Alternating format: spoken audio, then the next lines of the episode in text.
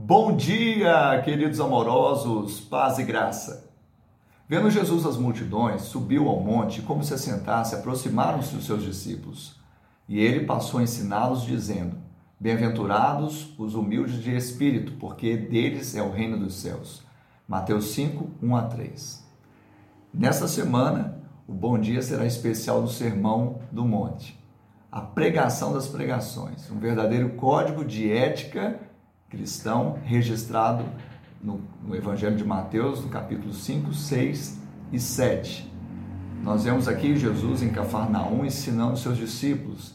O tema central do sermão é a justiça, mas não qualquer justiça, a justiça verdadeira que procede da fé, aquela que imprime em nós o caráter de Cristo.